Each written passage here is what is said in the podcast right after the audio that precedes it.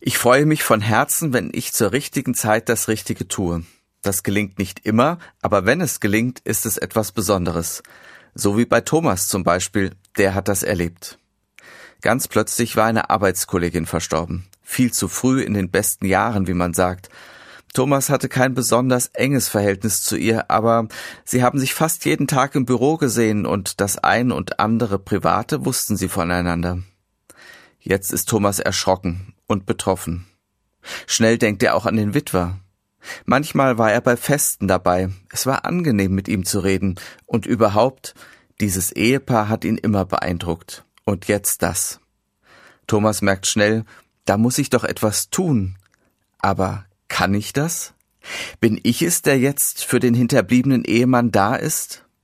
Es gibt doch die Nachbarn und den Seelsorger und die Verwandten und was weiß ich wen noch.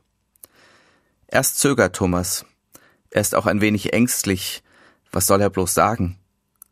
Dann fasst er sich ein Herz und greift zum Telefon. Er vertraut, dass er das Richtige tut und dass er es irgendwie schafft, hilfreiche Worte zu finden.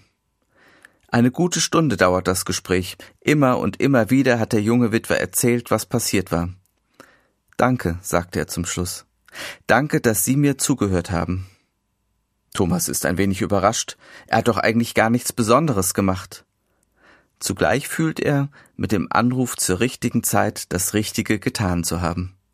Das freut ihn und macht ihn auch ein wenig glücklich.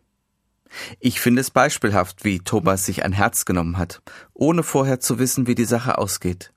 Im Zweifel also lieber auf die Menschen zugehen, da sein und sich kümmern.